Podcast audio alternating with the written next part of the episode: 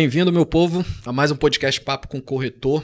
E hoje aqui com a entrevista ilustre hoje, o nosso digníssimo Clevison Passos, hoje com a gente aqui. E, Clevison, eu queria te agradecer a sua presença aqui com a gente. E de coração mesmo, tá? Te agradecer e falar um pouquinho sobre a sua trajetória hoje no mercado imobiliário que você tem para passar de insight para a gente aí, experiência sua, que eu acredito que tenha muita. Mas antes, deixa eu só falar dos nossos patrocinadores, patrocinadores né? Nós temos a Ideale, construtora, do nosso amigo lá, Rodolfo Mai, um dos maiores construtores aí do estado. A gente tem a Prisma, serviços prediais, da nossa amiga Roberta Copabi... Copabianco. E a Bela Estampa, que é do nosso amigo Flávio Brandão.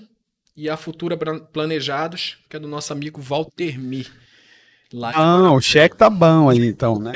Muita gente então, boa. Tem muita gente, né? Clevson, fala aí um pouquinho do Clevson.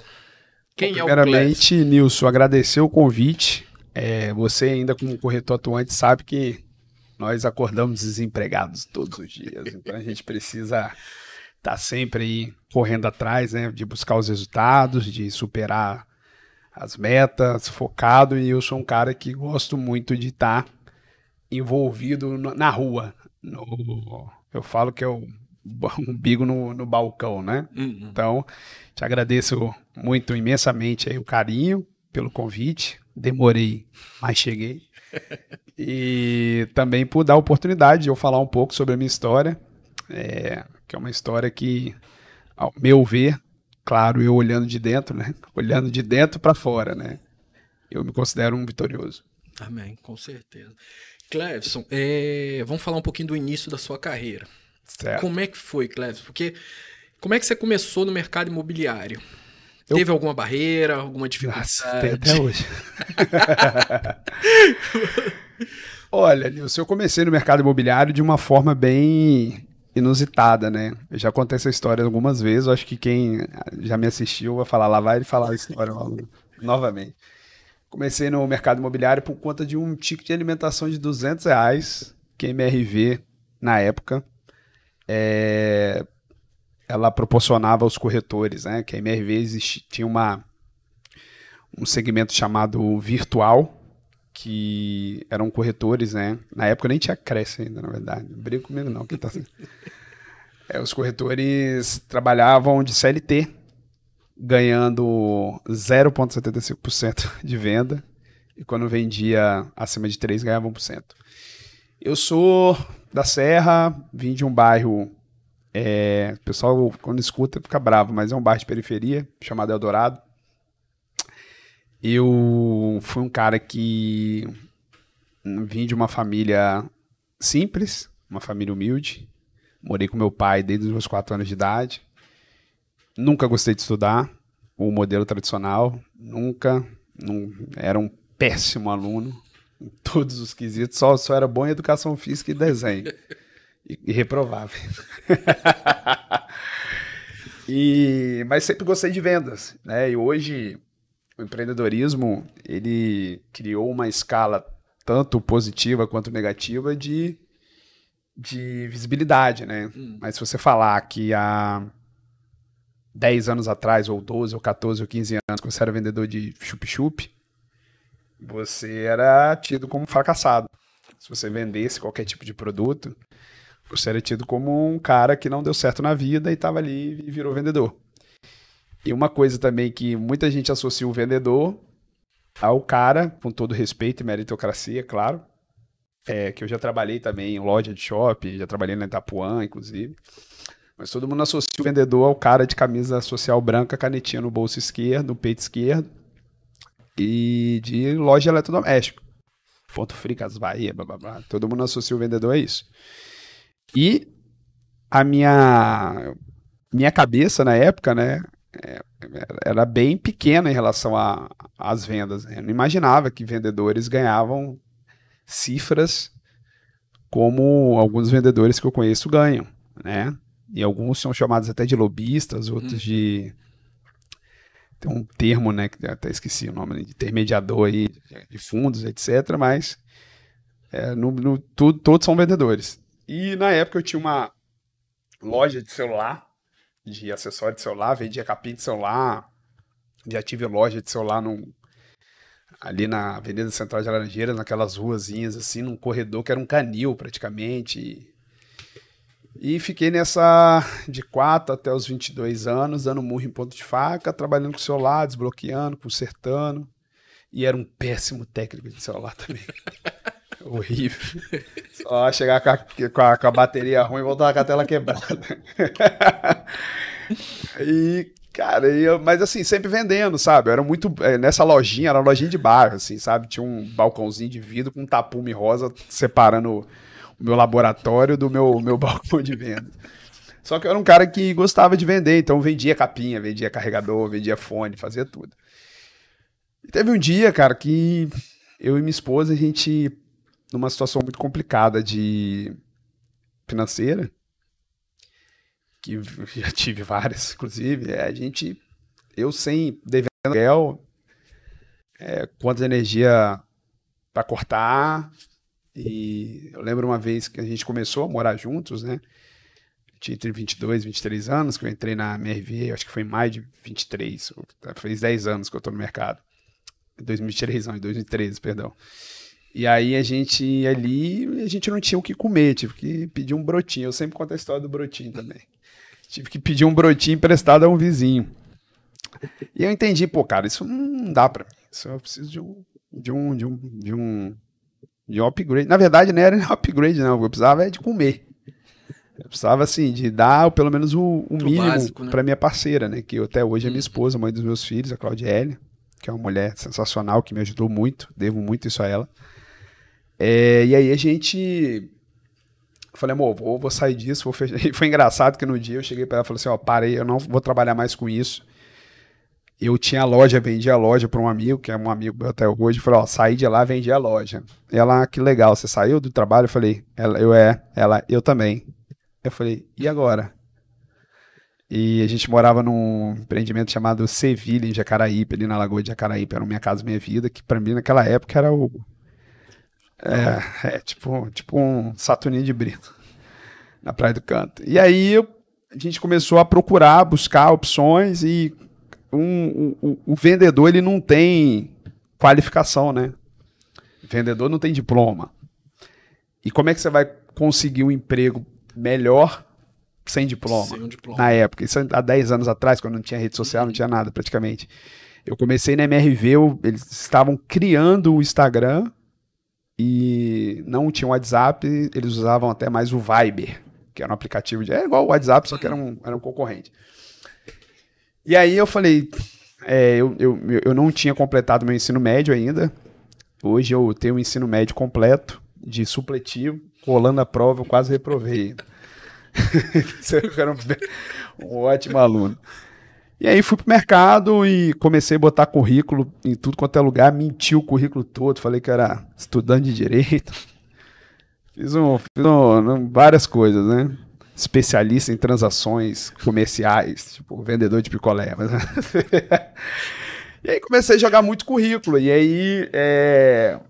a Honda chegou a me chamar, já contei essa história várias vezes. E a Honda tinha é, um salário mínimo, mais comissão e a MRV me chamou também. E a MRV não tinha salário. Porque na época uhum. você vendia em janeiro, tinha um salário, assim, você recebia na CLT, só que você não tinha os salários. Você só não teria, você só teria o salário se você não vendesse. Se não batesse a, a é, Aí você ganhava o salário hum. mínimo e os 200 reais de ticket de alimentação. E foi esses 200 reais que falou, amor, 200 reais de ticket de alimentação, eu, eu compro 100, na época dava, né, 100 do básico para dentro de casa, e mais 100 vai ser a compra do nosso do nosso das minhas marmitas para levar, né, pro, pro trabalho. Uhum. Eu lembro como se fosse hoje, 2013, a gente falando, parece que é história de, de, gente sofrida, vendendo sofrimento, não é isso. Eu tô, eu tô contando aqui, meio viajando, porque tá vindo na minha cabeça a memória. Eu levava a marmitinha com uma linguiçinha, um ovo, arroz e feijão. E isso era minha comida. Eu lembro que eu entrava às 10 e saía às 7. Eu chegava às 7 e saía às 10, fazia o contrário. E a MRV tinha um tipo de alimentação. E eu lembro que nas duas primeiras vezes você vai falar assim, pô, o cara tem nem vergonha na cara de falar isso, mas era a minha situação na época. Eu não tinha dinheiro de passagem para ir na, na, na, entrevista. E eu falo que o filme que eu mais gosto, que ele dá pau em vários livros aí de empreendedorismo, de venda, que muitos desses livros não ensinam nada, só fala de dinheiro, não fala de vida, não fala de nada, é o filme A Procura da Felicidade, do Will Smith. E volte e meia eu vejo. Hum. Porque ele toca muito, me faz lembrar. Quando, quando eu penso que eu tô um pouco ingrato, eu assisto esse filme. E eu lembro que meu sogro, meu falecido sogro, que ele tinha uma renovar um INSS em Vila Velha, que ele era aposentado e tal. E ele falou assim para eu levar ele de carro, que ele tinha um carro. Eu falei, pronto. Vai ser isso, vai ser isso mesmo. Vou fazer a entrevista hoje. Levei ele. Na volta eu avisei ele, falou, vou passar na entrevista, o velho ficou bravo. Ah, você não avisa que não sei o que. Falou, tchau, me ajuda aí, porque meu futuro é o futuro da sua filha. Porque largar dela eu não vou. E ela não vai largar o de moreno bonito desse. então nós tá... Aí eu, eu. Cara, eu lembro, porque eu falo desse filme, porque foi muito igual. Eu lembro que a gente desceu a terceira ponte, ele tinha um Ford K do último modelo, não esse novo, do meio, depois do baratinho. E esse carro, ele fervia direto. Nossa. Ele fervia demais esse carro. Era um defeito meio que crônico do carro. E a gente descendo a terceira ponte, cara, e carro morreu ali na descida da terceira ponte, parou o trânsito todo, e um calor do caramba, meu sogro dentro do carro, tive que ir lá no posto de gasolina, lá nos cafundel do Judas para pegar água para dentro. E aí eu fui pra entrevista. Aí cheguei lá, cara, o Dias, que é um cara que eu tenho uma gratidão enorme, inclusive a gente se falou esses dias, ele virou até corretor lá em, na Bahia. Eu cheguei lá no dia, todo mundo arrumado, rapaz, de camisa social, os caras cheirosos, uns tupete, um negócio. Eu falei, cara, como é que eu vou ganhar? Se o cara, eu cheguei com duas pizzas de suor debaixo do braço a camisa toda molhada. Eu lembro que na época eu tinha um cabelo, meu cabelo é um cabelo crespo, né? Porque muita gente fala assim, pô, você tem cabelo ruim? Eu falo, não, não tenho cabelo ruim, eu tenho cabelo crespo. Vocês estão acostumados com cabelo liso, alisado. Essa aqui é verdade, né, negão? Fala pra ele. E eu tinha um cabelo meio grande assim, que eu não tinha dinheiro para cortar toda semana. E, cara, eu cheguei lá todo suado, cabelo, a gola polo maior do que o meu número. E eu falei, cara, sentei lá, olhei pro lado, falei, putz. Até quando você olha, parece que você fala assim, cara, minha vida só dá errado. Aí o, o Dias me chamou, aí ele falou assim, rapaz, eu ia desistir de você, porque ele tinha me chamado duas vezes eu não tinha ido. Era a terceira vez. Mas não sei porquê, alguma coisa falou pra eu te chamar. Mas olha aqui, esse currículo aqui, né, meu amigo? Ele, ele, ele é mineiro e fala, você é meu em boi no lame, mas isso não existe, né? Você não é estudante de direito? Estudante de direito? Pelo amor de Deus, era você ter colocado pelo menos um técnico em enfermagem. Ele falou desse jeito. Você bota logo direito, tá aqui, auxiliar. Não, isso aqui é vendedor, né, meu amigo? É, fala a verdade. Aí ele foi falou assim, rapaz, é, você é um cara que eu não sei porque eu tô insistindo em você, não te conheço, mas me convence aí a te contratar. Eu falei, cara, eu não sei o que, que aquelas pessoas. Parece até filme falando, né? Mas eu falei com ele assim: eu não sei o que, que aquelas pessoas lá fora têm de propósito. Eu não preciso desse emprego, não. Eu necessito desse trabalho. Eu preciso mudar minha vida. Porque eu era aquele cara da família assim que todo mundo falava: ah, não vai dar certo, vai virar bandido, vai não sei o quê, papapá. É, porra, negão, periferia, sem estudo, pagodeiro, Já é. tem, tem futuro nenhum. E aí eu falei que necessitava. Ele falou, então tá bom, então, então eu vou te contratar. Aí ele foi falou assim, é, a gente aqui não é, explicou a questão de ganho. Quando ele falou que eu tinha que trabalhar um mês, vinha o próximo, eu só recebia no terceiro, eu falei, cara, não dá pra mim. Porque e por isso que eu gosto muito do A Procura da Felicidade, porque tem um momento desse que ele, ele está. Isso, e sim, ele não tem salário. Opa, lasqueira, é pro bem, é pro bem. E aí ele chegou, pai, não posso, não, não. Eu vou, vou pra Honda. Trabalhar de moto, tal, vendedor de moto, que aquela época, aquela CG 125, o pessoal botava cadrão naquilo, fazia uma barulheira do caramba, empinava. Eu falei, nossa, vou vender 10 motos por mês. Ele sentou comigo e falou, ô Fiote, vem cá, mineirinho, dá um bote de confiança, moço. Ele falou, dá um bote de confiança, sou. Isso aqui, rapaz, isso aqui é o futuro de sua vida, rapaz, não sei o que, não sei o que lá. Aí eu falei, então fui, topei.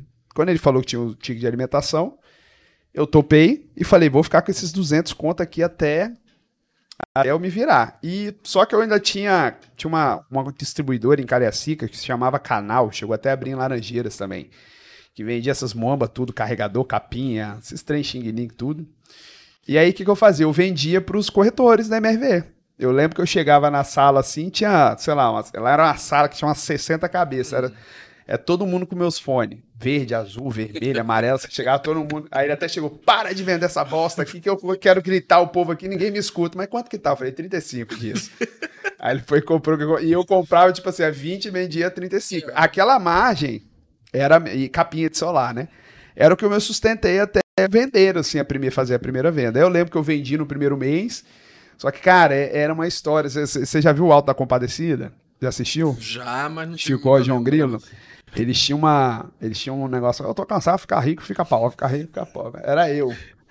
E aí, meu amigo, em, sei lá, três, quatro meses eu já tava ganhando, tipo, 13 mil reais de CLT, assim, premiação. Quando ele falava assim, premiação, aí eu falava, premiação era, tipo, dobrado, em vez de ser um 0,75, era 1,5 mais 1. Aí, meu amigo, eu ia pra dentro. Vendia emprestava dinheiro pro cliente da entrada e fazer decore, ele me devolvia. Faz...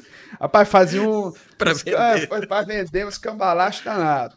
Inclusive, eu tenho o meu primeiro contrato. Eu pedi a uma a cliente, o nome dela é Stephanie. É, eu foi um Viva Juara, acho que de Jacaraípe, eu vendi para ela. Eu pedi para ela a, a cópia do primeiro contrato. Foi uma venda de 115 mil reais no Minha Casa Minha Vida. Eu tenho esse primeiro contrato. E assim, de uma forma resumida, essa foi a minha entrada no mercado imobiliário. E de lá para cá eu venho me tentando, né? Tentando alcançar novos, novos horizontes. Né? Cleves, você falou aí da sua história, e hoje a gente pega muitos corretores que. Que nem eu falei com o Stanger, que nem eu falei com outras pessoas que estão glamorizando muito o mercado de alto padrão. Eles terminam o curso hoje de TTI, depois faz o seu Cresce, pega isso quando pega o Cresce, né? E é. já caem, já, já botam na bio do Instagram, especialista em alto padrão. Luxo, é. É, no mercado de alto padrão, como que esse corretor tem que se. Cara, se eu, eu acho isso muito geração atual, assim, sabe? Eu, para vender imóveis de alto padrão, eu até hoje eu tenho uma batalha, porque é um público extremamente nichado, específico, Sim. detalhista, às vezes cético, às vezes pessimista, às vezes desconfiado. É um cara que já passou por várias etapas residenciais e imobiliárias na vida. Ele já está indo para o quinto, sexto imóvel, às vezes, ou já comprou para investimento. Então, é um cliente que você tem que ter muita cautela. E ele existe uma jornada. Então, quando eu vejo esse cara que há um ano, seis, oito, dez meses, ele se estipula especialista, mas ele, ele não tem a paciência para essa jornada, eu acho que a gente vai ter um colapso aí. E agora, é, o Stange é um cara que, assim, ele, ele tem isso muito. Ele fala isso uma, numa linha muito, muito inteligente, inclusive. Eu acho que agora a verdade vai aparecer, né? Porque agora que, o, que todo mundo virou uma viúva da pandemia. É, na pandemia, ninguém. Você não vendia, o cliente que comprava. A oferta era menor do que a demanda, todo mundo comprava. Eu lembro que eu saía na rua voltava com a venda. E isso acostumou muita gente mal. E tem muita gente que está achando que o mercado ainda se encontra dessa maneira. Porque hoje, para você montar uma imobiliária, você precisa de um Cresce e um, um iPhone. Porque se você souber editar Reels, saber fazer foto, você se torna especialista do que você quiser. E na, nas redes sociais, é, não te cobram o resultado, né? Você mostra o resultado que você quer que as pessoas pensem que, que você tem, exatamente. Então eu acho que, eu, eu não sei se é uma dica, né? Mas é o processo. Tem que esperar o processo. Não é fácil é uma venda que eu tenho um cliente que eu já vendi um imóvel às vezes de, sei lá, 4, 5, 6 milhões em uma semana e já demorei dois anos para vender um de, de, de 10, de 8, de 7. Porque existe uma jornada. O cliente, às vezes, ele sabe mais do que você, ele faz cálculo de metro quadrado, ele fala que está caro, ele fala que foi vendido um, em tal lugar com a mesma tipologia, com um raio de localização próximo por X reais metro. Então você tem que ter muita quebra de objeção. Eu acho que essa, essa galera que vem, que eu acho é, é democrático, então a pessoa ela, ela tem direito, o sol nasceu para todos. Hoje é muito mais fácil. Quando eu comecei a me, me estipular especialista de imóveis alto padrão, eu nem era, mas eu me estipulei. Eu, foi essa virada, é, Cleber? Do... Ah, na verdade, foi assim: eu, eu, eu vendia muito FGTS na época na Serra, né? Hum. Copilares, é, Valparaíso 1, 2, 3. É, tinha muito esses hum. apartamentos hum. ali, residencial Jardim Moeiro. Só que era tudo assim, cara. É, 80, 90, 95 mil, aí você jogava a avaliação lá em cima para o cara financiar. Só que eu tinha que vender 10 para ter 50 mil de comissão. E teve um dia que eu falei, cara, essa conta não vai fechar. Eu tô me desgastando pra caramba, eu vou começar a pular para um, um nicho maior. E o que foi me apresentado na época era o Bolevar Lagoa. Em 2015, foi quando eu vendi a minha primeira casa, eu lembro como se fosse hoje, minha primeira cliente, eu vendi. Na época eu só, ganhava, só ganhava comissão de 5, 6, 10 mil, 5, 6, 10 mil. Aí eu, numa cagada só ali, no primeiro mês que eu fui para esse Bolevar Lagoa, primeiro não, comecei a trabalhar no mês, dois meses depois eu vendi duas casas no Bolevar Lagoa de 1.200 na época. Hoje é quase um terreno. E aí eu lembro que não deu 5%, mas deu, sei lá, 100 mil reais de comissão. Eu peguei um carro, um Honda Civic na época de 40, mais 60. Eu falei, tô rico. Pô, você viu uma diferença enorme. Não, eu falei, cara, esse aqui. Aí eu falei, pô, é isso aqui, cara. O bolo é esse. O bolo do gostoso com recheio. Você fez duas vendas. Era meu, foi meu ano. Sim. Eu lembro que. Aí tem uma outra coisa, né? Que é o processo de transformação de. Mentalidade. Né? Mentalidade, né? né? Eu lembro que, cara, eu tentava gastar o dinheiro todo e não conseguia, porque meu padrão de vida era minúsculo. E aí você vê aquele negócio, eu falei, cara, é isso, é o bolo gostoso, é o bolo, o recheio de Nutella, leite linho, coco. Eu comprava o bolo de fubá, né? É, mas agora esse aqui é o bolo financeiro que eu quero. Uma coisa que a gente sentia muita falta, que eu senti falta, foi o processo de realização dos clientes envolvidos. O processo de alto padrão, apesar de chamar muita atenção, ele é um pouco mais frio, porque ele é feito com mais razão tem emoção envolvida, mas ele é feito com mais razão. O processo de imóvel econômico era, ele era mais realização, sabe? Que era o primeiro ou, ou o upgrade do, do primeiro imóvel para o segundo. Uhum. Então você via o brilho nos olhos do cliente, entendeu? E hoje o cliente que ele é mais que é esse cliente de valores mais expressivos, ele é mais racional, ele quer mais preço, ele quer mais condição, ele quer mais comprar bem para uma saída futura, ele quer ter liquidez. Sim entendeu? Então, mas era, era legal vender esses imóveis econômicos, porque eu sempre me enxergava como aquele cliente, fala, caramba, será que vai chegar a minha hora? Será que igual esse cara está comprando eu vou conseguir fazer isso também? Então esse gap vem em torno de 2015, 2016, quando eu comecei a conhecer, eu, é, eu, o Stay sempre falava muito isso e outras pessoas falam que que alto padrão é localização, né? E é localização, os três quesitos de, de alto padrão é localização, localização e localização. O Lindenberg, né, da Lindenberg, que é um senhor de uma consultora super renomada de São Paulo, fala muito sobre isso. Só que na época ali estava crescendo muito o conceito de luxo, né? Porque o luxo ele pode ter em qualquer lugar. Você pode fazer uma casa de alto padrão, por exemplo, de, de luxo, numa periferia. Se ela tiver lá os seus acabamentos, suas benfeitorias, etc., com um bom arquiteto, etc., vai ser uma casa de luxo. Não, vai ser uma casa de alto padrão, porque alto padrão então, remete à localização. Entendeu? Então, Cleber, isso aí também é uma coisa que está muito, muito assim. Porque às vezes hoje, a maioria dos corretores, o que, é que eles estão fazendo? Eles estão tirando, fazendo vídeo, fazendo fotos de imóveis, e qualquer imóvel estão colocando o título alto padrão. Eu acho que isso é uma. É, assim, isso sempre existiu. Sim. Mas eu acho que a internet ela está expondo isso. Ela alavancou isso. Ela né? alavancou. Eu, eu, eu, eu sou um cara que eu sou muito classificadão, né? Eu posto muito imóvel. Eu até dei uma recuada essas últimas duas semanas que não tá dando muito tempo. E eu, eu acredito que não com essas palavras, mas com outro tipo de linguajar, no classificado da tribuna também tinha isso muito. Né? Então devia ter isso de uma outra forma. Só que tem que entender se isso não é uma pessoa que quer.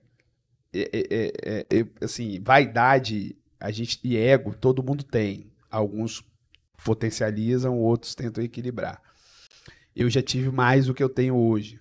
Né? Hoje as pessoas às vezes falam, pô, cara, mas não consigo e tal, porque meu tempo é, é como eu e minha esposa, a gente é muito só, muito só assim, sabe? É muito nós, nós família. Uhum. Então a, a minha casa ela depende 100% de mim, total, né? E a gente, assim, a gente, a gente depende da gente, não depende de ninguém mesmo. Sempre foi assim. Então, o meu propósito de trabalho hoje, eu não estou ali querendo o título do, de corretor especialista de alto padrão. Eu não quero ser o cara que tem mais engajamento na internet ou mais visibilidade. Eu quero gerar negócio, resultado. Porque com os resultados eu consigo aproveitar o meu melhor ativo hoje com a minha família, que é o tempo. Então, o que, que pode acontecer com essa mescla que a gente está vendo aí dos corretores novos, etc? Pode acabar entrando tem que saber se aquilo não é um jogo da vaidade, né? De se estipular é, o corretor, especialista, alto padrão. Tem muita gente que vende muito que é offline, mas assim, e não são poucos. E gente que faz. É, eu tenho um, um, conhecido de São Paulo que eu, que eu tive acesso a ele no Missão Alto Padrão, que é o Edu. Ele trabalha na JHF, JHFS lá de São Paulo, que é responsável por vários empreendimentos lá, Fazenda Boa Vista, Fazenda, Cidade Jardim e outras coisas. Cara, o cara no ano. É, nós estamos em 23, eu fui em 2022. No ano de 2021, ele tinha vendido 580 milhões sozinho. Sozinho? Olha que loucura. E o cara não tinha Instagram, a gente obrigou ele a fazer um Instagram, assim. Foi uma coisa de louco. Então tem muita gente que.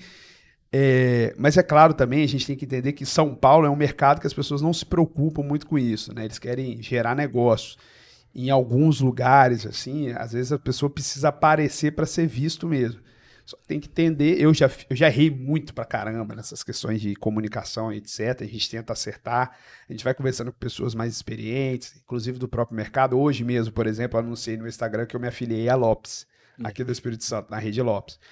E o Marcos Morar, que é um cara que eu sempre ficava, pô, esse cara é foda, pô, o cara leva tudo, cara. O cara tem tudo, não sei o que, eu ficava brabo. Aí eu falei assim, cara, eu tenho que me juntar com ele. Eu não tô, não, é ir contra, né? Mas não dá para medir força. Mas você tem que estar do lado dos campeões. Sim. Então, em vez de eu ser um time da do, do, do, lá do fundo da tabela querendo disputar com o, tipo do, com o time do topo da tabela, eu vou jogar no time dos campeões. Dos, eu vou jogar no Palmeiras e jogar no Vasco. Calma aí, Cléber. Nada Calma contra aí. os Vascaínos. Calma aí, Cléber. Eu vou jogar no Palmeiras e jogar no time da Série A. Mas... Então, foi um exemplo, assim, que os Vascaínos não fiquem bravos. Porque eu sou Fluminense também, não tô muito, né? Mas a gente vai ser campeão, sabe? Então, assim, eu acho que as pessoas têm que ter muito cuidado com essa questão do, do alto padrão, tá? Do estipular ser corretor especialista em alto padrão para mostrar para os outros que trabalham em alto padrão e não vivem. Porque você viver uma vida de alto padrão ela é complicada, porque o custo de vida para você estar tá ali dentro do meio e você nem consegue. Sim. Às vezes você está ali querendo mostrar que tem alguma coisa que a gente chama de até de red rico, né? Você quer ter alguma coisa, eu até brinco, falo, adoro um carro red rico. Mas assim, você quer ter ali. E, e hoje, o, a experiência, o, a qualidade no tempo e a simplicidade, não ser besta, ser simples. Para você, você ser humilde, você não precisa ser besta. Entendeu? É, essas, essas, essas, essas posturas elas estão tomando muito mais valor do que o materialismo. Você vê que hoje as pessoas querem estar mais com as famílias, é, muita gente não está se apegando a bem material, né? Tem um acúmulo de patrimônio, que é outra coisa, mas as pessoas querem estar do lado das pessoas mais simples. Então, a pessoa às vezes tentar provar que ela é um corretor de alto padrão, tentando exercer uma imagem desconecta com o negócio, pode ser um tiro pela culatra. É igual eu tive, acho que foi dezembro do ano passado, eu tive uma mentoria aqui em Vitória com, acho que você até conhece ele, acho que já, com o Wanderson, Wanderson Scopel. Conheço, conheço. Foi, já até atendi ele. Já. E, e às vezes eu fico ali no WhatsApp, converso com ele, peço algumas orientações. Falei sobre essa questão de, pô, Vandes, pô, o cara vendeu imóvel de tanto e tal. Ele falou, Nilson, o, o cliente que quer comprar um imóvel de 5, 6, 10 milhões, a gente está falando daqueles imóveis de alto padrão, ele já tem um corretor dele específico. Já. Ele não bate, ah, acordei hoje, vou lá com o Nilson comprar um imóvel de 10 é milhões. É difícil, é difícil, é difícil. E você tem que entrar no circuito de confiança desse cliente. Eu estou atendendo um cliente para um imóvel específico e desde domingo passado eu tenho atendido ele sábado e domingo direto e esse final de semana a mesma coisa. Esse final de semana ele sentiu a confiança de me passar o telefone dele, porque eu estava falando só com a esposa. Então você precisa conectar, assim, talvez vai acontecer como já acontece, de o cliente falar assim, Clésio, eu vi esse anúncio aqui, eu sei que não está com você, mas vai lá atrás do corretor para fazer Sim. parceria. Aí eu vou atrás do corretor e faço a parceria com o corretor. Então é difícil você ter essa. É, o cliente é, é uma jornada mesmo, entendeu? Eu acho que a internet ela ajuda a pessoa a aparecer, porque às vezes o cliente está lá vendo, aparece um produto que ele, tava, que ele estava buscando e, pô, legal, vou contactar. Isso é uma ferramenta, mesmo, ajuda bastante. Mas eu acho que a confiança, o processo, eu falo assim, eu tenho uns amigos em São Paulo, o Thiago e, e o, e o Aldemar. Eu tô atendendo uma. A cliente entrou em contato comigo no Instagram, me achou. Aí quando eu vi, eu falei assim: não, não é possível. Essa casa, não é possível. Essa mulher aqui, tá, tá, tal, tá, tá, tal, tá, tá, tal. Aí ela me pediu uma demanda, eu mandei. Olha só que loucura. Ela foi comprou uma cobertura, na cobertura que eu mandei para ela de lançamento, só que eu não estava em São Paulo. Cara, eu fiquei mal. Cobertura de 26 pau. Nossa. Rapaz, eu falei, Thiago, não, cara. E o Thiago é um cara, cara, ele, ele tem muita proximidade com, a com- com- a comunidade judaica, o Sérgio é Hum. também, ele ele é mesmo e tal. Então o Thiago é um cara muito espiritual. Ele falou, Clevinho, o que é do homem, o bicho não come. Se não for para ser nosso, não é para ser nosso. Cara, semana passada, essa mesma cliente chegou e falou assim, Cleves, eu tô querendo uma cobertura no Cidade Jardim. Cidade Jardim é um complexo em São Paulo, assim, as coberturas lá de, sei lá, 30, 40 milhões. assim. Nunca fiz uma venda dessa, tá? Porque eu tô falando uma naturalidade, assim, nossa, o cara deve vender só cobertura de 40 milhões. Não, não nunca vendi, tô querendo. E aí ela falou, pô, aquela vez aconteceu aquele negócio chato, mas eu fui assim, solícito com o cliente, que tem cara que ia querer tirar satisfação Sim, sim. com ele. Uma coisa assim, eu tive casos de o cliente me dar pernada, bypass mesmo, e eu tentar resolver, e aí o cliente não querer resolver e eu ter que acionar ele juridicamente. E não tenho nada contra o cara também. Porque é, é- uma coisa é o CNPJ, outra coisa é o CPF. Eu não posso misturar as coisas. E aí ela falou: pô, eu fiquei meio chateado com aquela vez que você me mandou o produto e tal, mas dessa vez eu quero comprar com você. Você me ajuda? Eu falei: ajudo, estou a postos e pronto. E nesse sábado ela visitou aí três coberturas nesse complexo, as únicas à venda. E através de uma parceria com o Thiago e com outro corretor de São Paulo, que é bom ter essas parcerias saudáveis. Então eu acho que assim, é, é, é tudo um processo, sabe? De, de você ter cautela, você ter, é, você ter jogo de cintura, porque, concluindo, eu vejo muita gente que se estipula um corretor de especialista, etc. Só que na hora de ter o material humano no olho a olho com o cliente, não sabe nem falar. A gente fala sobre o Eduardo Reis, lá da Grande Claro, Construtora, ele fala muito sobre isso. Que você fica ali muito no Instagram, tal, tal, tal, tal, tal. Aí quando senta olho a olho com o cliente, você não sabe fazer uma planilha, não sabe falar do imóvel, Exato, não sabe fazer, uma nada. VPL, não sabe. E, e isso eu ainda vou te falar que não é, não é o principal. Porque operacional você bota alguém para fazer para você. Você senta com o gerente ou com, uma. Fala que vai anotando o que o cliente faz. Tô falando do material humano mesmo, de entender a perspectiva do cliente, objeção. A do cliente humanização do negócio. a demanda, a necessidade, qual é a necessidade desse cliente, assim, entender família, entender, às vezes, assim, eu gosto, eh, eu falo que as minhas melhores vendas foram três horas de reunião, sendo duas horas e quarenta falando de vida pessoal, de filho, de time, às vezes de política, claro, não entrando em demérito, né, em mérito algum, assim, com, né, com opiniões diversas, de, de- de- que, né? e aí eu sempre nos últimos minutos finais o cliente falar assim, não, mas olha só, Clas, vamos lá voltando aqui no assunto que a gente tá. Aí a gente falar de negócio, porque tem muita gente que não sabe falar com o cliente. Será que é porque o pessoal hoje, essa geração nova, não tá pensando muito só na comissão? Eu acho que não, eu acho que a gente tem uma geração fraca de, de conexão mesmo. Se você olhar aí, eu sempre brinco isso, né? Que as, as mulheres hoje reclamam que tem muito homem devagar, porque os homens não tomam postura, porque é muito mais fácil você vir aqui no Tinder. Eu não tenho Tinder, tá? é, não, eu vi você abrindo aí. Eu... Eu falei, eu não tenho Tinder. Aí Tá, tchac, vai lá e clicar no Tinder. É muito fácil, né? Então, assim, eu acho que falta um pouco da. Eu acho que é, cada geração tem sua, tem sua, tem seu momento, né? Só que a pessoa que é mais nova e começa antes, toma porrada antes, entende os processos, né? É, e passa por esse aprendizado, eu acredito que ela se destaca. Então as pessoas estão muito aqui no Instagram ainda. Eu vou te falar que eu no começo, até o do, do começo, até um pouco dos meados desse ano, eu ficava ali Instagram, Instagram, Instagram, Instagram. Então eu falei, cara, tem que ligar pro pessoal, voltar a ser aquele corretor na cola. Porque as pessoas. O Instagram ele acaba virando uma válvula de, de, de, de zona confortável, zona de conforto, porque o cliente vai lá e pergunta: Ei, caramba, que legal esse apartamento, quanto que tá? Aí você fala, 2 milhões. Ah, legal, bacana. Você acha que tem negócio? Aí você fala, acho que sim. Ah, então tá bom, vou falar com meu esposo. E acabou, Acabou. o atendimento. Eu, por exemplo, hoje não mando tabela para cliente mais. Não mando. Ah, me manda a tabela. Não, vamos sentar, vamos fazer um zoom, vamos conversar, fazer uma ligação. E você surpreende o cliente quando você toma essa atitude. Que às vezes o cliente nem ele está acostumado com um intermediador ligando para ele. Eu ligo, pego, opa, bom dia. Esse dia eu peguei um cliente aqui que eu estou fazendo uma negociação de uma casa. No sábado de manhã eu peguei, abri o WhatsApp, fala fulano, rapaz, que sabadão lindo pra você estar lá pulando naquela piscina com a sua família, hein? Amigo, tô torcendo para as coisas darem certo pra você chamar seu corretor pra comer um churrasco contigo, hein? Tamo junto, ótimo final de semana, sucesso pra nós, que dê tudo certo. Ponto. O cliente nem espera. É, o cliente às vezes nem espera. Então, acho que essa questão é mais uma questão da geração mesmo, tecnologia. Ah, eu quero comer, você não faz comida, pede um iFood.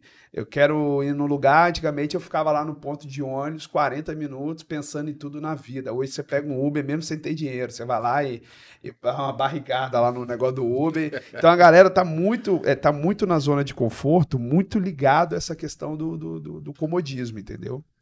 Cleves, hoje a gente vê que você é um cara de mercado imobiliário aqui do Espírito Santo e fora do Espírito Santo também. Vamos Certo. falar um pouquinho do mercado Brasil, né? Nível Brasil. O que, que você tem para falar dos mercados que você saiu, inclusive até para Dubai também, que você foi no negócio do Missão Não, Dubai não Padrão, fui, não. ainda Fui não no- foi. eu fui no Nova York. Nova York, Padrão, desculpa, Nova, York. O que, que você tem para falar desses diferenciais? né? É, eu acho que lá, assim, é, vamos, vamos começar por São Paulo, né? São Paulo é um país, né? E se ele fosse um país, seria a 21 primeira economia do mundo. Olha que loucura se São Paulo fosse pelo, né, pelo sua capacidade ali. E São Paulo é um mercado que também tem seus desafios, mas é um mercado de consumo externo fortíssimo. Então, você chega lá, às vezes eu tô na roda com os amigos e o cara fala que vendeu uma cobertura de 30 milhões, 34, Normal. 35 milhões. Não é, não é Não é tão normal, mas é tipo mas conversa- acontece, é uma Sim. coisa que acontece. Aqui, para você fazer uma venda dessa, tem que ser um produto comercial. Sim. Um galpão, uma coisa assim. Então você fica assim, caramba. E aí você pergunta para ele, de onde vem esse cliente? Ele fala, não, São Paulo, é de, do Nordeste. Cara da energia eólica lá do, de, de- do Ceará, lá. Ou o cara do agro lá do Mato Grosso. Então, o São Paulo é um mercado muito, muito assim, muito competitivo. É, só que esse consumo externo também é, é, ajuda, né? Porque às vezes lá muita gente compra, não é o corretor que vende. né? Então o cliente quer aquele produto. Sofre uma venda. É, né? sofre uma venda, Sofre uma exatamente. Eu tive as, eu, eu, eu ia participar de uma da missão Alto Padrão agora em Balneário, Balneário. Camboriú, não fui, os meninos ficaram até um pouquinho tristes comigo, mas eu falo sempre com eles, se aparecer um cliente grande, eu não vou. Sim. Pode ser, pode estar, eu sou fã do Thiaguinho e do Bruno Massa, pode estar os dois lá, se tiver um cliente grande, eu não vou porque é o que bota comida na minha mesa. Ele fala, ah não, remarca pra semana que vem. Cara, se ele ligar para um corretor, o corretor for no domingo, ele vai comprar com o corretor. Não tem essa. E aí, é, fui no mercado de, do Sul, achei esse, um mercado muito agressivo, é um mercado muito alavancado, né? Parece até um pouco, não, não que Guarapari seja assim, mas é um mercado muito de parcela direta. Então todo mundo compra com 10%, 100, 100 120 vezes e senta, senta o bambu. Mas o giro lá é absurdo. Não sei se você acompanha o DWV. é, tem, Eu vi lá uma... é, eles fazem. é, é, eles puxam um VGV de mês, né? Hum, Itapema, inclusive, tá ganhando de Balneário Camboriú em algumas eu vezes. vi esses dias. as É, maiores 800 cidades. milhões, às vezes é um bilhão, às vezes é 600 num mês, assim, né? É como se é, é- é muita coisa. E de Nova York, aí já a gente está falando de um, de um mercado extremamente AAA, porque lá existe uma regra, né, do sistema imobiliário, então tudo é com exclusividade, tudo tem dois Cleves, corretores. Isso aí, por que que isso não Não vai funcionar no Brasil. não? Porque o Brasil, ele, o público, não é culpa do ah, corretor, não, é o público. É o público, né? É o público, é o público. E o engraçado é que se acontecesse isso, ia ser melhor pro público. Não é assim. O brasileiro, ele é, di- é, o brasileiro, ele é igual o capixaba, é diferente o capixaba é diferente de tudo no Brasil. O brasileiro, ele é diferente. Ele, ele, ele, ele tem a sensação de perda quando ele te dá uma gestão, entendeu? E, E o, não co- é, é, o- eu tô aqui com duas casas exclusivas na Ilha do Boi, que os proprietários estão me ligando falando que os corretores têm clientes. Que eles ligam para ele e falam assim: "Não, eu tenho um cliente para sua casa". Aí ele fala assim: Rapaz, "Liga pro que era só em Guarapari que ele liga pro isso. Cleverson. Ah, não, tá exclusivo, quero fazer parceria não". Cara, Aí que- eu falo assim, cara, que menta. Aí às vezes eu tenho que falar com ele assim, cara, então me passa o telefone. Não, mas ele fala, me passa o telefone que eu ligo e eu, tenho, eu quebro ali o paradigma. Eu falo, Cara, olha os Clés, parceria, mercado é assim. Entendeu? A gente tá falando uma casa vezes de 5, 6, 7, 8 milhões. Pô, comissão, sei lá, de 5%, 2, vai 50 para lá, 50 para cá, é maravilha.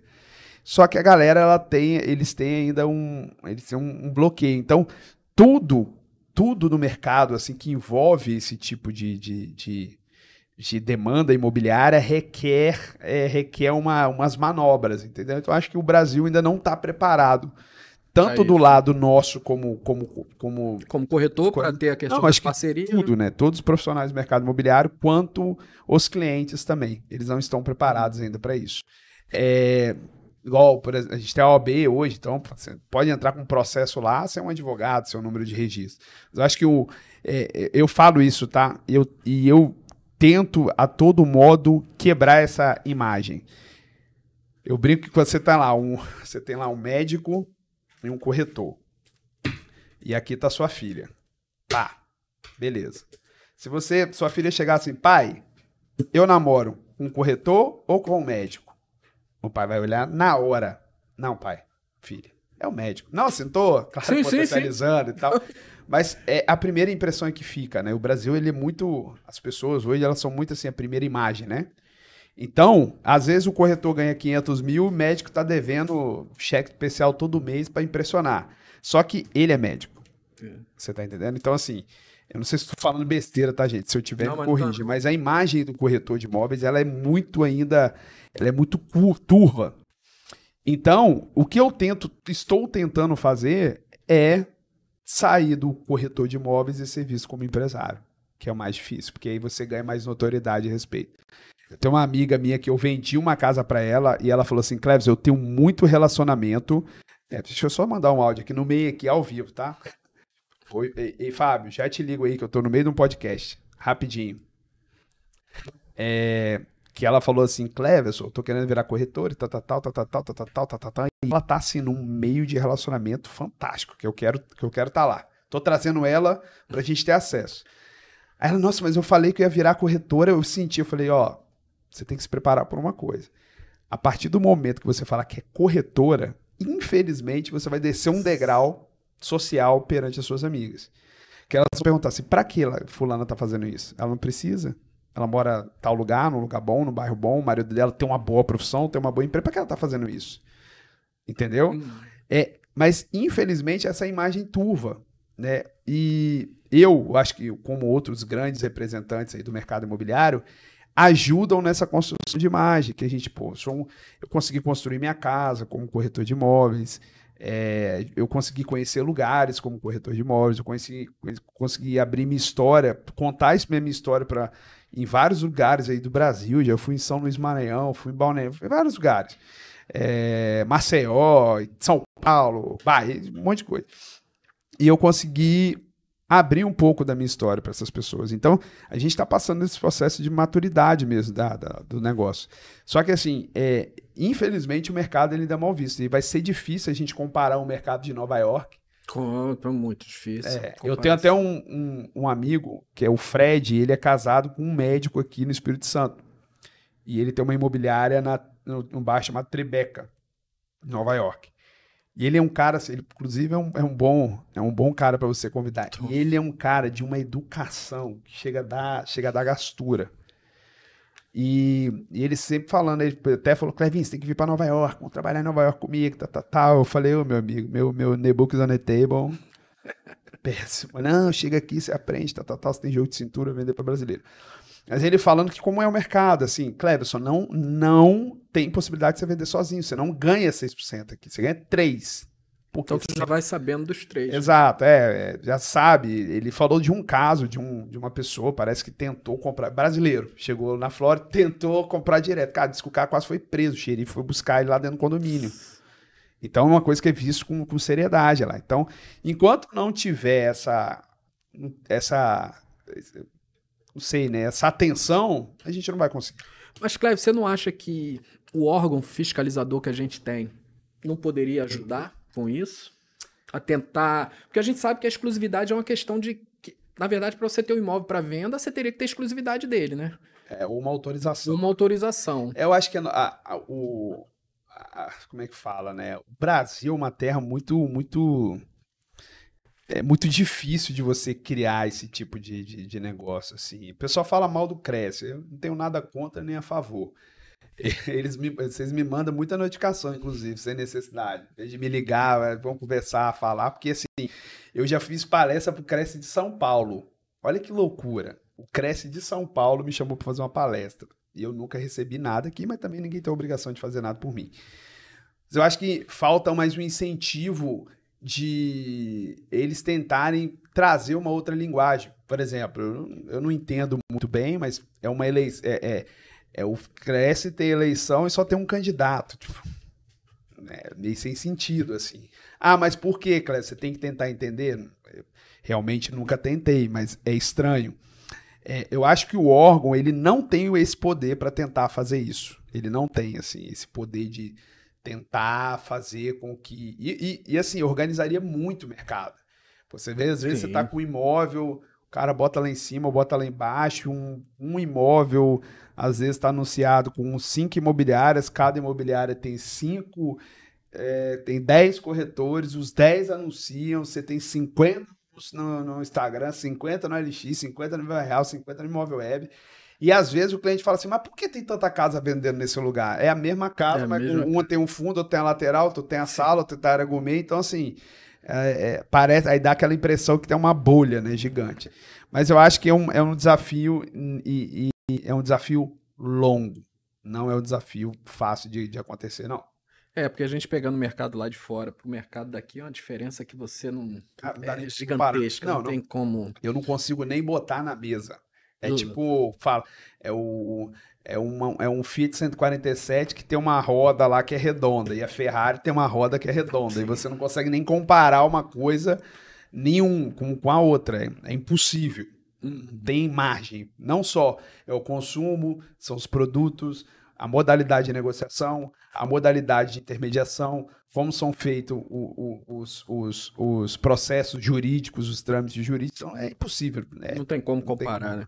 Cleves, você já teve em Guarapari, né? Já tive. Quando você teve por lá, a gente ficou lá, né? Falando, rapaz, Cleves tá vindo para Guarapari, lascou, É tá, uma né? terra que me deu muita sorte. Né? rapaz, o povo lá queria me amarrar. E como é que foi a sua experiência? Como é que é a sua experiência em Guarapari? Guarapari é um mercado. Em questão que... de mercado. Guarapari é um mercado como Vitória é, como, pra... como Vila Velha é, e como Guarapari também é. É um mercado específico, é um, mes... é um mercado litorâneo, ele tem um consumo anual fora da, da, da, das épocas, mas eu acredito que é um mercado ainda litorâneo. É um mercado que não depende de Vitória e de Vila Velha para nada, tem tudo tem consumo externo, dos únicos lugares no estado que tem um consumo externo expansivo, mesmo sendo a maioria de Minas Gerais, etc., de pessoas de, que compram para praia, né, para usar como temporada. Eu acho um mercado fantástico. Queria muito trabalhar mais, mas o deslocamento me impede um pouco. Eu tenho alguns produtos na Peracanga, na Bacutia. Eu, ano passado, vendi um apartamento na Bacutia. Tudo que eu vendi em Guarapari foi porrada. Assim, a casa que eu vendi na aldeia, do, que, é do, do, que era do Rodolfo. Rodolfo. Depois, eu vendi uma casa pro Rodolfo em Domingos Martins, né, no Terra Alta esse ano, uma casa que era até de, do, do, Jonathan. Vendi a cobertura que ele tinha no Macaro. Ele, tipo, me ligou no, no, na quinta, fiz foto na sexta, o cliente mandou mensagem no sábado, veio na quarta, fechamos na outra sexta. Mais ou menos assim. É, então, assim, eu vendi um reserva, reserva Bacutia também. É, tem umas outras coisinhas, terreno no Alphaville e tal. É um mercado que me deu sorte. É um, só que é um mercado que eu acho que é, quem se destaca é quem está lá. Sim, que conhece tudo, que sabe os comparativos. É um mercado que ele ainda não tem, tem, claro que tem na sua proporção, mas ele ainda não tem aquela média de metro quadrado. É, é igual o Pedra Azul, por exemplo. Pedra Azul, Sim. Ele não tem assim, não. É, fulano é X metro quadrado. Lá é o apartamento, é o match. É porque a gente pega, vamos dar, esse aí que você tá falando, a gente pega um beira-mar hoje, vamos dar um exemplo, um milhão de reais. A gente, aí a gente pega ali, divide no metro quadrado, a gente pega um lá na Atlântica, é o mesmo metro quadrado do que o da beira-mar. Exatamente, porque eu acho que é o match. É o cliente entrar e falar, é esse, é, é esse. esse. Eu gostei desse. É, Pedra Azul também é um mercado que eu acho muito específico, porque você tem lá, às vezes um cliente me liga e fala assim, eu Todo mundo em, terra, em Pedra Azul tem a melhor vista de Pedra Azul. Todo cliente que se atender e falar assim, eu tenho um terreno em Pedra Azul, que é, ele vai falar depois de falar o terreno em Pedra Azul, tem a melhor vista de Pedra Azul. Todos. Se você já pegou, vai pegar fala, não, minha vista é a melhor que tem lá da pedra. É um mercado difícil, porque você tem um cliente que ele tem aqui uma, um terreno de 30 mil metros quadrados que pede 2, 3 milhões, aí tem um do lado que pede 10. Aí o outro aqui pede 5. E eles têm praticamente a mesma característica. Aí fala, não, mas aqui tem a zona do parque, não, aqui tem não sei o quê, aqui tem não sei o quê. Só que assim, se você vê, se você parar É a mesma coisa. é a mesma coisa. Então é um lugar difícil de precificação. Mas tem o match. Agora, produtos tradicionais em Pedra Azul, como é, você pega aí o condomínio Vilagem Verde, que é um baita condomínio, o Aldeia Pedra Azul, o Eco da Floresta também, que é muito bom. Então são condomínios que você já tem mais ou menos uma média de mercado. É, o Aldeia da Praia, por exemplo, em Guarapari, é um produto que é AAA, mesmo Sim. tendo muitas casas antigas, é um produto que as pessoas querem instalar. Eu falo que o Alphaville é o bezerro e o Aldeia é o boi pronto, entendeu? E acho que Guarapari vai viver uma onda interessante agora do Alfa, do Alphaville Três Alphaville. Praia, Três Praias, só que vai sofrer um, um, um período de adaptação para precificação. Ou alguém vai chegar lá e vai montar, construir uma casa linda e falar que é 10 milhões e o primeiro que pagar vai puxar o preço, ou eles vão ter um desafio ainda para precificação. Mas é bom porque ali vai vir muita obra, obra gera emprego, gera demanda, gera circula dinheiro na cidade. E é um mercado que eu gostaria de trabalhar mais. Só que como eu- hoje eu moro na Serra, né? Eu Sim. moro no Boulevard Lagoa e eu sofro muito com o trânsito assim. Nem, nem tanto, hoje nem tanto, porque há uns cinco meses atrás, quando estava naquele período mais pesado de obra do O, do, Hum. do- dali da reta do aeroporto, estava mais pesado. Hoje tá até mais tranquilo. Só que às vezes, assim, eu vou para Guarapari e Pedra Azul num dia só atender cliente. Entendeu? Então acaba ficando um pouco cansativo. E meu escritório é no Global Tower. Eu moro no Boulevard, Nossa. na Enseada. Só que eu meio que acostumei a andar muito. Eu sou um cara que, assim, eu não sou o melhor, tá, Nilson? Uhum. É, o pessoal às vezes deslumbra uma imagem do Cleves que ela nem existe. Tipo assim, o, cara, o pessoal acha que eu sou um, um Einstein da, da- da- do, do- do- do mercado, que eu vou resolver. Cliente às vezes joga o imóvel comigo mais caro porque acha que eu Que vai vender. que eu não, eu tenho um. se- Eu tenho um ciclo. Eu tava aqui agora, o- antes de chegar aqui, o Eduardo Costa me ligou. Falou, Clécio, queria olhar apartamento essa semana. Entendeu? Vamos, vamos. Eu atendo ele, de boa. Só que assim, eu não sou a resolução. E, e às vezes o cliente cria uma expectativa muito grande disso, e quando eu não consigo integrar, em- entregar, ele se frustra. Se frustra muito. Então, é, as pessoas acabam criando uma imagem como se eu fosse o que vai resolver ali o Mr. M. Mas, assim, é, eu trabalharia muito mais o mercado de, de Guarapari se eu estivesse um pouquinho mais perto. Entendeu? Clécio, vamos falar do. Você falou do Eduardo Costa aí. E a gente teve que. Aí vamos falar do Zezé também, que você vendeu, Sim. né? O Taj Home lá. Como é que foi chegar nesses caras? Cara, então, o Porque a Zezé- gente fala assim, não caiu um lead pra você, não, né? Não, não. O Zezé foi através. Eu sou muito cutucador, né? Sim. E o Zezé, ele representa uma. Eu, esse final de semana, tava aí um amigo meu, Romário Edmilson, que eu sempre tô junto. E a gente. é, eu não sou cantor, não, né? Mas quando eu tô escondido, eu canto um pouquinho. E a gente, sei lá, cantou as 20 músicas do Zezé, que eu adoro. Entendeu? E o Zezé, ele é um cara que. Ele participou da minha infância, porque meu pai era super fã daquela era das duplas sertanejas que era o modão romântico, vamos dizer assim, né? A gente fala de Leonardo, João Paulo Daniel, Zezé de Camargo e Luciano, Christian Ralph. Você vê que eu... Sim, sim, Tá. também, né? meu pai era Bear Wright, de Javan, é... é... Vem, vem me ajudar, como é que é o nome? Carinho. Ei, Carlos, conhece não? Eu esqueci agora, eu canto direto, esqueci. E minha mãe já não, do samba, Neguinho da Beija-Flor, eu escutava o Miguel Neto, Arlindo Cruz Sombrinha, ia pra ensaio de escola de samba, etc. Então sempre gostei muito de música, tive muito minha vida ligada à música. Inclusive um sonho que eu tinha era de ser cantor, mas tinha que ter voz boa, né? Então fica difícil ser cantor cantando mal. E o Zezé sempre foi um objeto de estar de tá perto mesmo, sabe? E eu tive a oportunidade através do Marcos Boaz, Hum. e, e aí a gente. Ele me conectou na primeira vez que eu vi, atendi ele como se fosse uma pessoa comum. Não é, né? Hum. Não é comum. Não tirei foto, não pedi pra falar nada.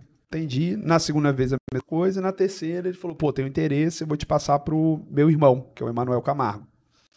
Ele me passou pro irmão dele, foi uma jornada de uns dois, três meses de negociação.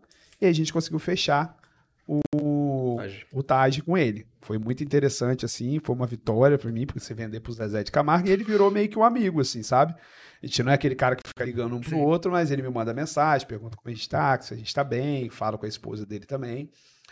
É, o Eduardo já é um pouco mais próximo, o Eduardo Costa foi através de um antigo empresário dele, e esse cara, eu segui esse cara já com o intuito de chegar perto, né? E comecei, pô, que família linda, pô, que não sei o quê, Ô, oh, que massa, pô, traz o homem pra cá. Aí o cara começou a pegar confiança. Instagram, ele tem seu lado negativo, mas tem seu lado positivo, que ele é um outdoor aberto. O cara começou a ver meu trabalho, começou a seguir, começou a pedir confiança. Falou, rapaz, Eduardo quer ir pra ir um final de semana. Onde você indica? Aí eu falei, cara, ele tava no meio da pandemia, né? Eu falei, tem que levar esse cara pro levar. Tem que levar esse cara pro Bolevar. Eu lembro, né? Porque você fez o vídeo lá. É, eu falei assim, tem que levar esse cara que eu preciso botar esse pum. Porque o pessoal acha que ele mora lá até hoje. Ele, o Zezé, a Vanessa, mano. Cara, eu, beleza, aí fui buscar ele no aeroporto. Quando eu vi assim, eu falei, caraca, é o Eduardo Costa um cara, que doido, eu sou muito abusado. Eu pensando comigo. Ele foi, cumprimentou, cumprimentou, conversamos, falei, cara, deixei ele lá. Aí, só que eu não fiquei em cima, né? Aí, um dia ele falou, pegou meu celular, ó, oh, Cléia, você tá, você tá de boa aí? Eu falei, tô. Vem aqui, sou no churrasco, no churrasco aqui. Aí chegou lá, tocou a moda, viola, e comecei a pegar amizade com ele. Aí, quando ele tá aqui, é, às vezes me liga, às vezes não liga, mas ele sempre tá me ligando. Falou, Cléber, você tá, você tá, tá de boa? Vamos sair, vamos fazer alguma coisa, vamos jantar e tal. Eu acabei criando uma relação. Ele até falou, pô, me ligou agora falando que, ah, na verdade ele não queria comprar, ele não quer comprar um apartamento, né? Mas ele ligou falando que estão mexendo na fazenda dele, reformando, tá barulhada, peão pra tudo quanto é. Ó, oh, Cléber, me tira daqui, sou gato. Tira daqui, gato. Me arruma um trem pra ir pra Vitória, gato. Eu faço o que você quiser, gato. Eu faço um churrasco, toco lá na sua casa. Tá doido? Não precisa não, fica tranquilo. Você é meu amigo. Eu falo com ele, você é meu amigo, pô. Não tô... Quero nada, não, fazer por interesse, não. Vou tentar te ajudar pra te tirar e pra você ficar bem. Falando, tá, tá bom, gato, me liga, viu, gato? Tá. E o Felipe Araújo, um dia, foi, foi através do Marcos também, ele chegou aqui, o Airbnb dele deu errado, ele me ligou e falou assim, bicho, Marcos, não posso seu contato, eu preciso ficar num, num apartamento agora. Nossa, falei, caraca, que doideira, tipo, eu lembro que o Miller ficou bravo, o Miller do Rio, que a gente tinha uma live marcada. Falei, Miller, apesar de atender o Miller do Rio, é. eu vejo ele. Aí, mas depois ele me perdoou. E aí ele veio, arrumei o um apartamento para ele, aí no outro dia ele agradeceu, eu falei, cara, vamos pra Pedra Azul, tô indo pra lá, tem uma casa maneira, tem interesse em ficar? Ele tem. Aí foi eu, minha esposa, é, meu filho, o filho dele, a mãe e uns amigos. Fomos pra lá, ficamos lá em Pedra Azul e tal. E criou uma conexão. Aí quando meu neném nasceu, ele veio ver, veio ver o bebê. Aí ele foi lá em casa, não vou levar, levei ele lá em casa. O Felipe Araújo, o cara foi lá e fez uma live lá em casa, no meu Instagram e tal, tal, tal. E aí, cara, assim, eu mando mensagem para eles também, mas não gosto de ficar muito em cima. Aí teve o Rodriguinho também, que na festa do ano passado, no final do ano passado, é, a gente comemorou 10 anos entre minha, minha carreira como corretor e a empresa. E eu fiz uma festa, no, eu trouxe o Rodriguinho para tocar na nossa festa de 10 anos. E aí um dia eu falei, cara, eu vou trazer os travessos. Aí os travessos não dá, o Rodriguinho, ele canta nos dois projetos. Ele falou, ó, dá para Rodriguinho. Eu falei, trouxe o Rodriguinho pra festa. Ninguém acreditou. Quando o homem entrou lá para cantar, o pessoal ficou doido. Ficou doido. E aí é um cara, e depois, pô, quero passar um final de semana no Espírito Santo. Aí veio, eu tenho uma casa que eu uso na aldeia, eu fui falar, cara, pode ficar nessa casa aqui, tá, tá. Veio, ficou a semana dele, passou as férias dele aqui de boa, tranquilão, se amarrou. E aí você vai pegando conexão com a pessoa, o né? O network, ele é importante, né, o Cleves, no com nosso certeza. meio. Né? Eu acho que você tem que, é, assim, servir é interessante, entendeu? Porque uma hora ou outra o seu nome vem pra mesa. Sim. Não, vou, vamos falar com o Cleverson, porque, pô, ele me ajudou aquela vez, ele fez isso, ele fez aquilo, entendeu? Então, assim, eu, eu, eu, eu procuro muito servir, né? Servir que é interessante.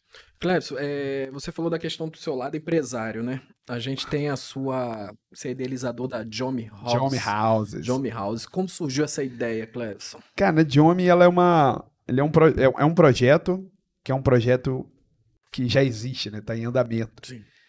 É um projeto que eu vou. É, a minha jornada com ele vai ser no longo prazo.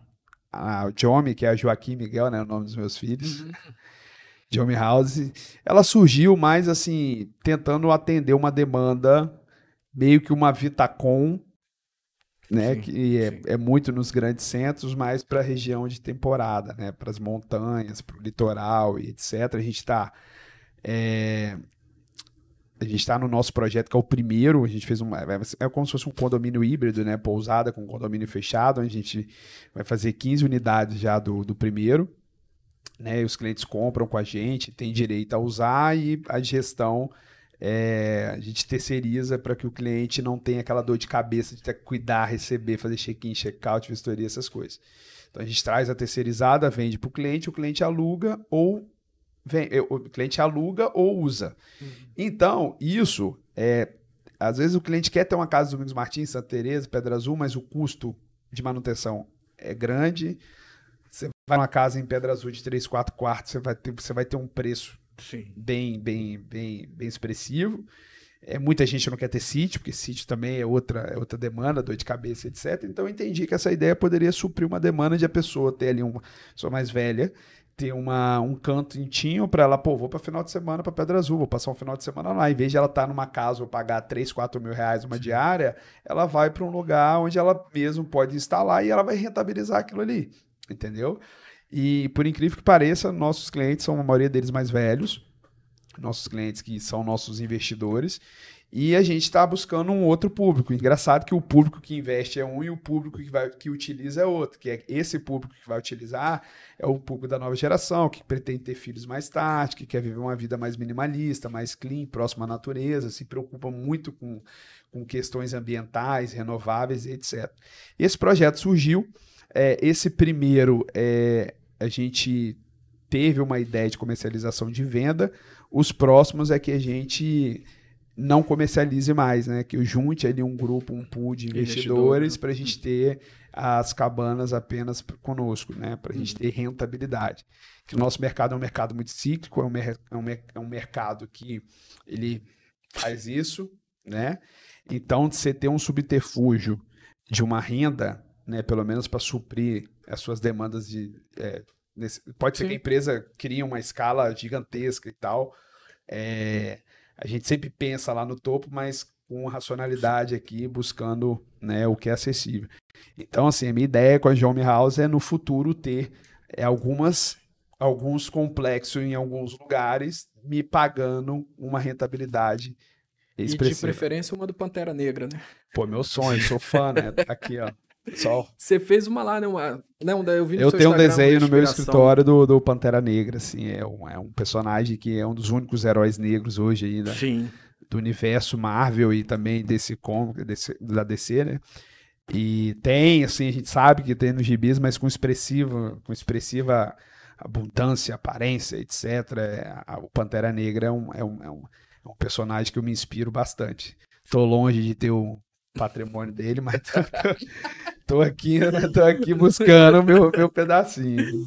Cleves, a gente tá chegando no final. Uma hora passou rapidinho. Briga rápida. Tem que ter alugado umas três horas, que eu falo direitinho. Nada, tá bom. Cleves, é...